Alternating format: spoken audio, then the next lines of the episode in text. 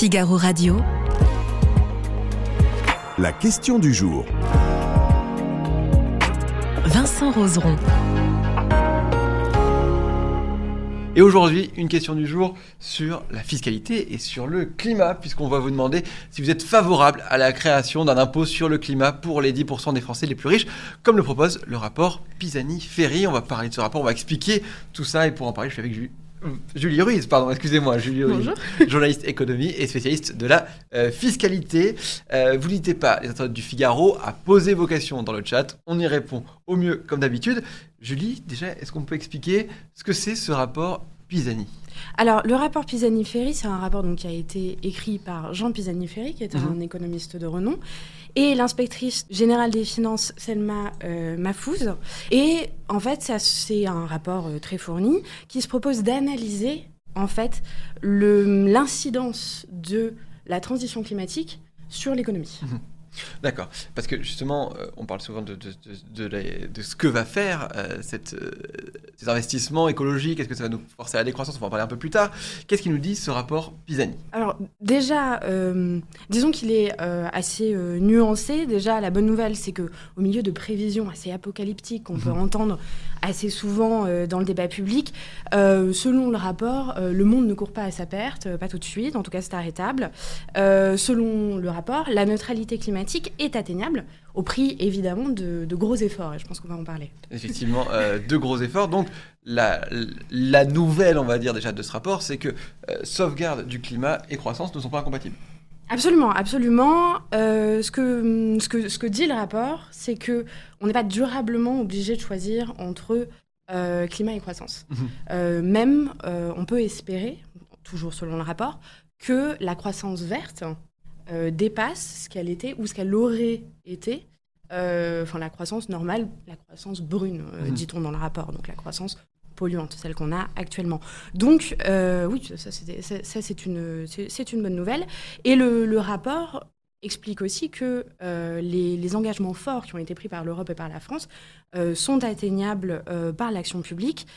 Donc c'est un objectif, je, vous- le dis, je, vous, le dis pour mémoire, c'est euh, 150 euh, millions de réduction des émissions de CO2 euh, pour les dix prochaines années. Donc c'est euh, c'est colossal, mais c'est faisable. C'est colossal, c'est faisable. Euh, il va falloir faire beaucoup d'efforts. Dans le rapport, il dit il va falloir faire en 10 ans ce que nous, nous avons eu de la peine à faire en 30.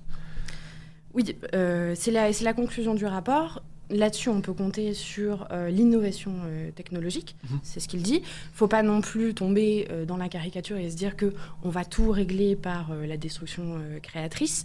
La décroissance n'est pas non plus la solution. Et euh, ce qu'il faut en réalité, c'est ce que dit le rapport, c'est une volonté politique et de l'investissement euh, public. C'est ça, de l'investissement public, de l'investissement massif. Absolument. Alors, on va parler de comment on arrive à, à- à faire en sorte. Il y, a, il y a quand même des secteurs qui sont plus touchés que d'autres pour ces investissements. Bah, Absolument. Euh, ce que propose le rapport, c'est de supprimer les dépenses publiques brunes, donc Mhm. encore une fois les dépenses publiques polluantes, pour réallouer euh, ces fonds donc euh, à la transition écologique. Donc effectivement, euh, tout ce qui va avoir trait au carburant, à la voiture individuelle, qui est le plus gros émetteur de CO2 euh, domestique en France et dans beaucoup d'autres pays euh, d'Europe, euh, effectivement risque d'être beaucoup plus euh, touché. Beaucoup plus touchés, effectivement, pour faire ça. On l'a dit, par exemple, le secteur, euh, le, le secteur automobile. Et on le dit aussi, ça va coûter cher, finalement, de se mettre à la page. Oui, c'est ce que dit le rapport assez simplement. Ce qu'il estime donc dans le rapport, c'est 60 milliards d'investissements nécessaires par an euh, sur le court et le moyen terme, donc euh, sur plusieurs années. À horizon 2050, ce que dit le rapport, c'est que si on veut atteindre nos objectifs en matière de transition écologique, il faudra investir pour 20 points de PIB, donc c'est colossal, c'est environ euh, 500 milliards d'euros 500 milliards d'euros. à horizon 2050. ouais. Et est-ce que la, la question, c'est est-ce que la France en est capable euh, de, de trouver ces 500 milliards? Alors, euh, le rapport propose des solutions. Le, le Mhm. rapport euh, propose en fait des idées de financement. Donc, j'ai déjà parlé de réallouer les dépenses publiques brunes à la transition écologique. Donc, ça, il estime que ça va faire entre 10 et euh, 20 milliards. ce qui est déjà pas mal. Il propose aussi de financer par la dette, c'est-à-dire par l'emprunt, et se dire on, peut, un- on peut emprunter jusqu'à 10 points de PIB de plus d'ici 2030, ce qui là aussi est un effort euh, important et franchement difficilement envisageable, Mhm. sachant que actuellement euh, le, la, la dette par rapport au PIB est à 111, euh, 100 111%. Euh, donc on se demande comment on peut plus emprunter. Et puis évidemment, il y a la proposition qui nous occupe aujourd'hui, qui est celle d'un prélèvement forfaitaire de 5% sur les actifs financiers des 10% les plus aisés. C'est ça. Donc en fait, finalement, pour trouver la solution, on s'est dit, on va faire une taxe pour taxer donc les 10% euh, les, les, les plus riches. C'est ça qu'ils demandent. Bah, C'est-à-dire, euh, effectivement, c'est sur les actifs financiers. Donc, Mhm. c'est pas une taxe comme euh, l'IR. On est en train de payer en ce moment. L'IR, pardon. L'impôt sur le revenu. Qu'on est en train de, de finir de déclarer en ce moment. C'est donc sur les actifs financiers, un petit peu sur le même modèle que l'ISF, Mhm. on, on va en reparler aussi.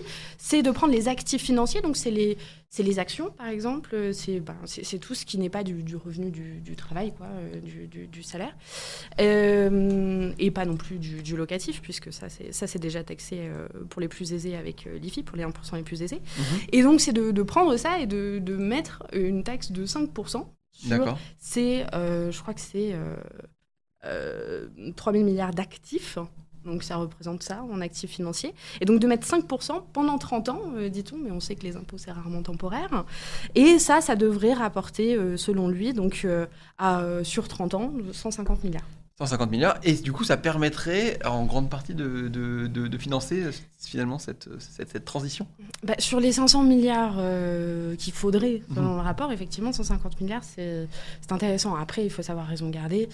Et l'ISF a été supprimé euh, par Emmanuel Macron. Ça a été sa, sa première grande mesure tout court. Mhm. Et évidemment, sa, plus- sa première grande mesure fiscale. Alors, bon, ça Mhm. lui a coûté énormément politiquement.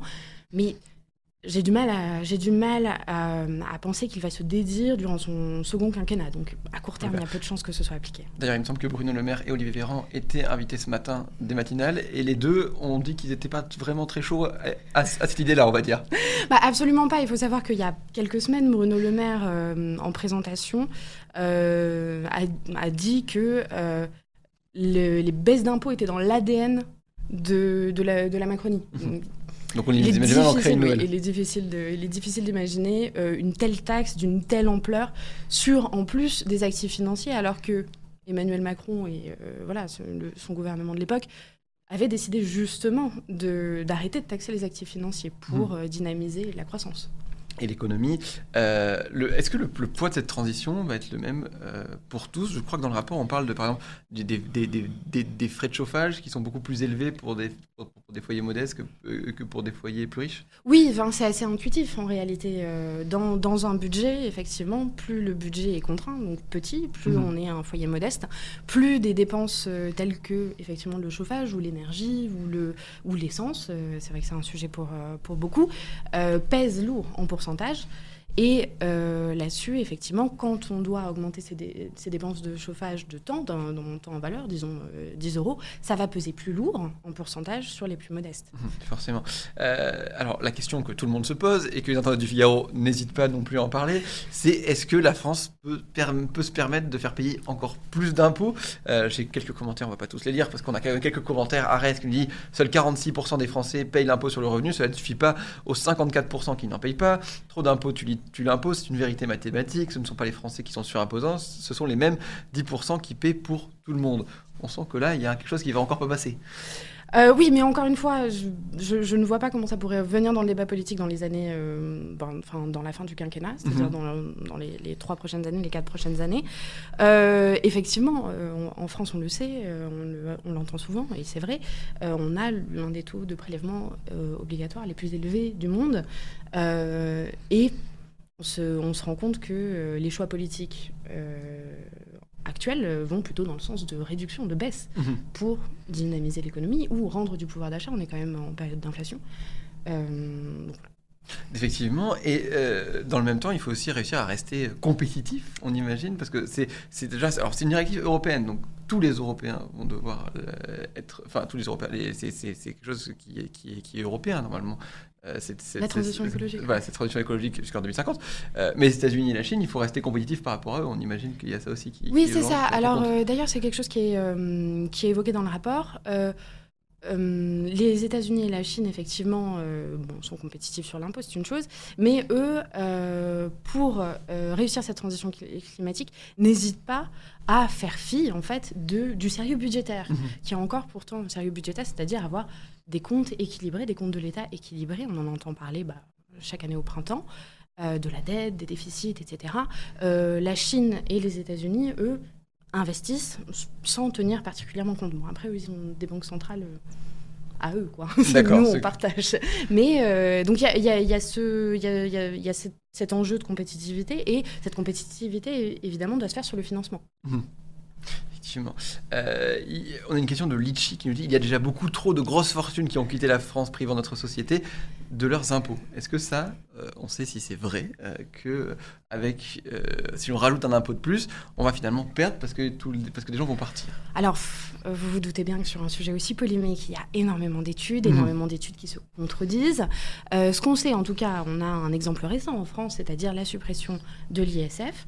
Un rapport euh, parlementaire, a- bon, alors c'était il, y a- il y a deux ans, je- il me semble, euh, a estimé que ça avait marché. C'est-à-dire que on a vu que les expatriations ont baissé, euh, Mhm. les expatriations financières, et les impatriations, c'est-à-dire les, les ressortissants français qui reviennent payer l'impôt en France ou viennent payer l'impôt en France, ont augmenté. Alors, euh, c'est des, chiffres qui sont modérés parce qu'encore une fois, on parle de fortune et donc euh, il y a peu de- il y a peu d'individus. C'est difficile Oui. de faire des grands ensembles mathématiques là-dessus. Mais euh, pour l'ISF, on peut le dire, euh, ça a marché. Effectivement. Alors on va répondre à cette, à cette question. On va vous demander plutôt, Julie, euh, ce, que vous, ce que vous pensez que les internautes du, du, du Figaro ont répondu, si vous connaissez bien nos internautes euh, du, du- du Figaro. Même si, de ce que j'ai compris, en tout cas les 10%, euh, une- une- un tel impôt pour vous, ça vous paraît complètement euh, anachronique par rapport à ce que fait Emmanuel Macron depuis le Bah, début surtout que on- je ne sais pas si on se rend compte de ce que ça représente 10% des Français les plus riches. Parce que on- je, je parle, et je, je suis coupable aussi, de l'ISF, de l'IFI. Euh, L'ISF et l'IFI, ça représente grosso modo, un- enfin euh, l'ancienne ISF et l'IFI aujourd'hui, c'est 1%, 1%. Là, 10%. euh, si, on en, si on en suit les déciles de l'INSEE, c'est-à-dire euh, on est dans les 10% les plus riches quand on a un niveau de vie, c'est-à-dire en revenu, euh, entre 3300 3500. À, part- à partir de ce seuil-là, 3300 3500, Mhm. on est dans les 10% les plus riches. Donc on ne parle pas de, de milliardaires, de, de jets privés, comme on a pu beaucoup l'entendre dans le débat public aussi. C'est énorme. Ça, ça concerne beaucoup de gens et des gens qui ne sont pas, euh, là pour le coup, des ultra riches. Quoi. Effectivement. Alors on va, on va répondre à votre avis. Qu'ont répondu nos internautes du Figaro? Je, je vais dire non euh, à 10 contre 1. 10 contre 1, et on va voir ça si c'est à 10 contre 1 ou pas. Euh, eh bien, c'était pas loin, mais vous, vous les avez un peu sous- sous-estimés, puisque ils sont quand même à, à- à- à 70%, ils répondent non. Euh, on pouvait s'y attendre, mais il y en a quand même 30% qui, qui disent que oui, ils, ils sont pour cela. Merci d'avoir suivi la question du jour. On se retrouve demain. Bonne journée sur Figaro Radio.